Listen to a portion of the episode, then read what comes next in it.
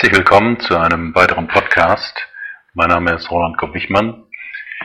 Ich bin Führungskräftetrainer und Coach in Heidelberg. Das Thema heute, welcher Mitarbeitertyp sind Sie? In der gegenwärtigen Weltwirtschaftskrise werden allenthalben von Mitarbeitern in Unternehmen Opfer verlangt. Kurzarbeit, Gehaltskürzungen, unbezahlte Mehrarbeit oder gar Kündigungen sind die bewährten Mittel aus dem Giftschrank der Krisenbewältigung.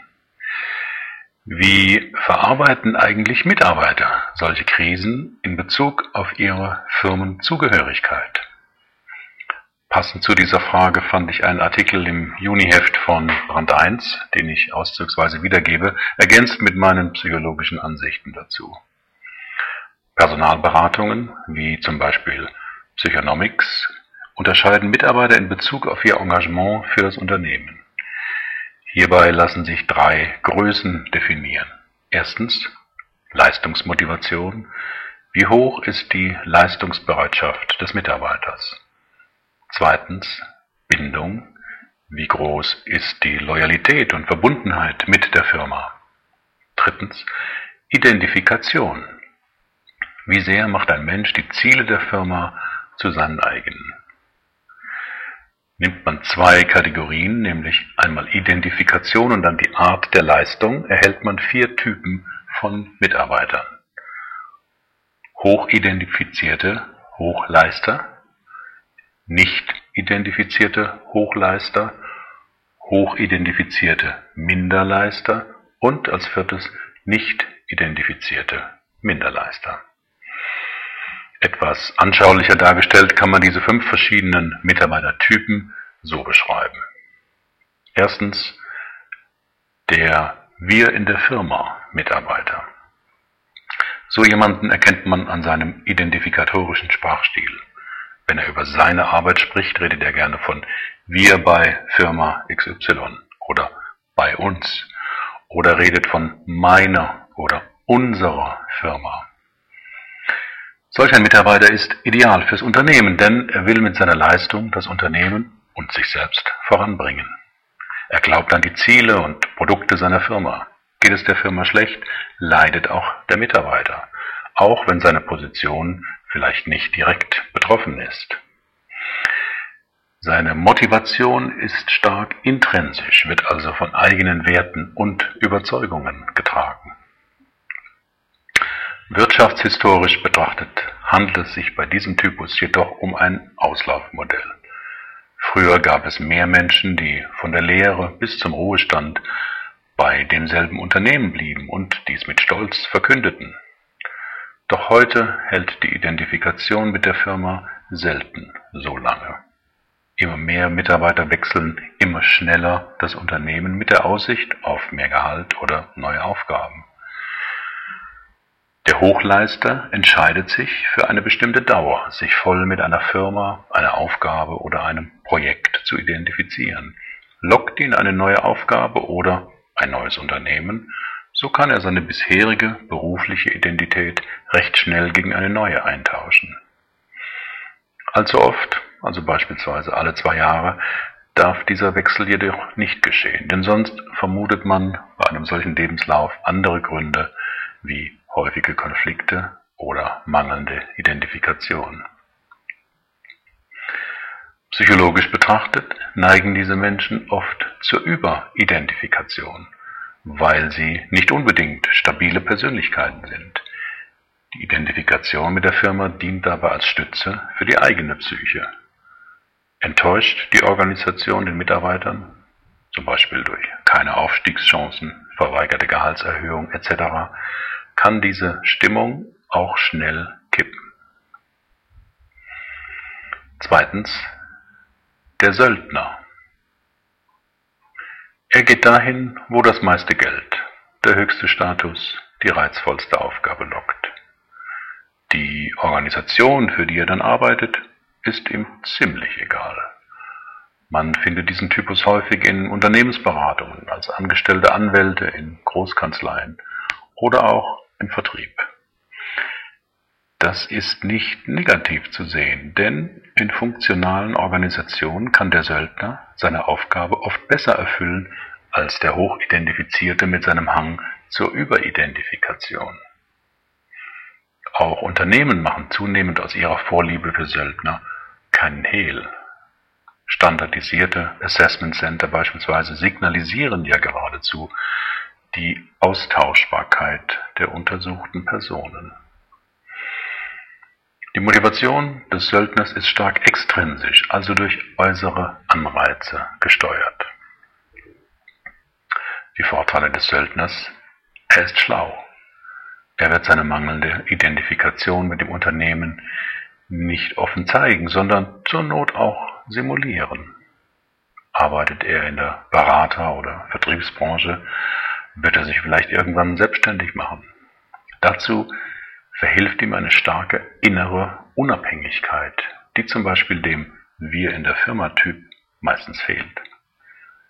Der Söldner sucht Sicherheit nicht im Schoß eines bewunderten Unternehmens, sondern in sich selbst. Diese Sicherheit muss er sich allerdings täglich durch seine eigene Leistungsbereitschaft beweisen. Die Nachteile beim Söldnertum Extrinsische Motivation hält selten ein ganzes Leben lang. Jüngere, für das Unternehmen billigere Mitarbeiter rücken nach, die zudem noch hungriger auf Erfolg sind als jemand, der diesen Job schon 30 Jahre macht. Wenn aber die eigene Leistungskraft abnimmt, befällt den Söldner nicht selten die Sinnfrage. Nach dem Motto, was habe ich eigentlich in meinem Leben geschaffen? Für ein Unternehmen, das überwiegend auf Söldner baut, sind derlei Mitarbeiterprobleme meist egal. Hier gibt es kein Gnadenbrot. Man findet rasch Ersatz. Psychologisch betrachtet sind Söldner zuweilen Menschen mit einem unsicheren Bindungsstil. Sie haben früh gelernt, dass Abhängigkeit mit schmerzlichen Verlusterfahrungen bezahlt werden muss oder dass es überhaupt keine verlässlichen Beziehungen in den man vertrauen kann, gibt. Diese Erfahrungen versuchen sie dann im Erwachsenenleben damit zu kompensieren, dass sie sich auf nahe Beziehungen, beruflich, aber auch vielleicht privat, gar nicht mehr so einlassen wollen. Der dritte Typus, der Verbitterte. Diesen Mitarbeitertyp hat das Unternehmen tief enttäuscht. Manchmal war er früher ein Wir in der Firma-Typ, denn die erlebte Unbill nimmt er sehr persönlich, weil er die Firma in seine eigene Identität mit eingebaut hat. Oft suchten Verbitterte nicht nur einen Arbeitsplatz, sondern eine bessere Familie. Und nicht wenige Unternehmen, besonders patriarchalisch geführte Familienunternehmen oder Traditionskonzerne, verhalten sich auch in guten Zeiten so, als böten sie tatsächlich eine Familie. Doch kommen Krisenzeiten, ist es von Firmenseite mit der familiären Solidarität meist schnell zu Ende und unpopuläre Entscheidungen in Form von Kürzungen oder Kündigungen müssen getroffen werden.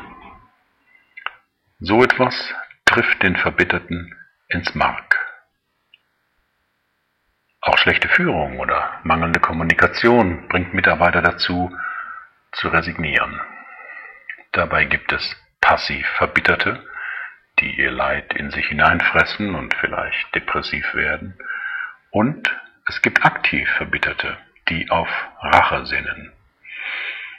Dann bekommen Journalisten plötzlich brisante Unternehmensinformationen anonym angeboten. CD-ROMs mit Kundendaten werden an Kriminelle oder Steuerfahnder verkauft oder Computerviren ins Intranet eingepflegt. Weniger mutige begnügen sich damit regelmäßig, einen Packen Kopierpapier mit nach Hause zu nehmen. Psychologisch betrachtet sind verbitterte Menschen, die ein Problem mit Anerkennung und Bestätigung haben und die deshalb auf das vermeintliche oder tatsächliche Ausbleiben davon massiv reagieren. Meist deshalb, weil eine andere, sehr schmerzliche Kränkung des Selbstwertgefühls nicht erkannt und verarbeitet wurde. Die damit verbundene Aggression wird dann zuweilen in Form von ausgestreuten Gerüchten via Flurfunk oder eben in firmenschädigendem Guerillataktiken abgearbeitet.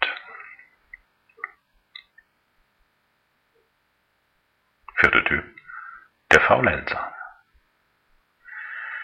Faulenzer findet man auf allen Hierarchieebenen und in allen Branchen, oft erkennbar an einem Schild, wir lassen uns nicht hetzen, wir sind bei der Arbeit und nicht auf der Flucht. Und dieses Schild hängt für alle sichtbar an der Tür. In großen Unternehmen fallen Faulenzer meist weniger auf als in einer kleinen Zehn-Mann-Firma.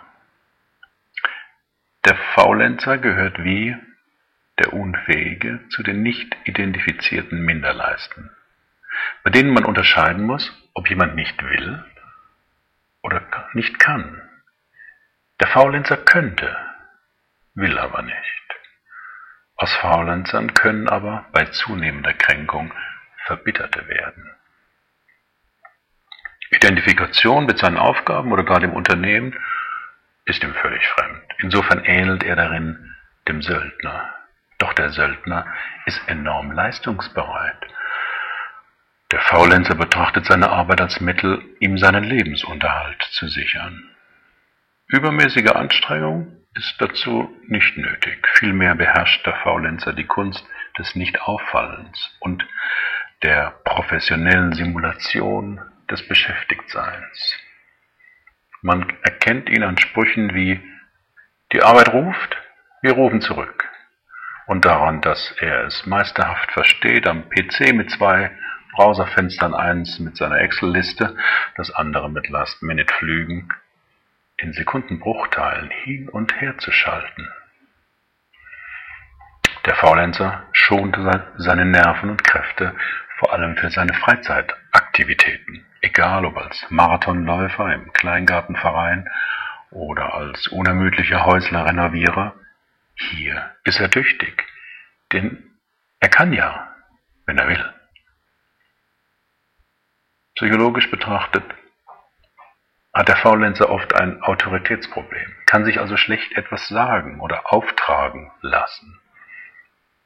Daraus zieht er jedoch nicht die Konsequenz, sich selbstständig zu machen und sein eigener Chef zu werden.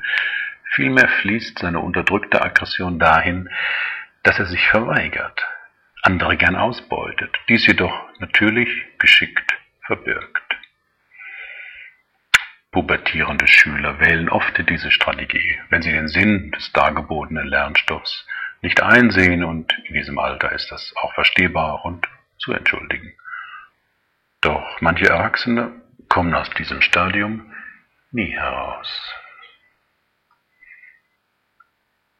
Der fünfte Typ. Der Unfähige.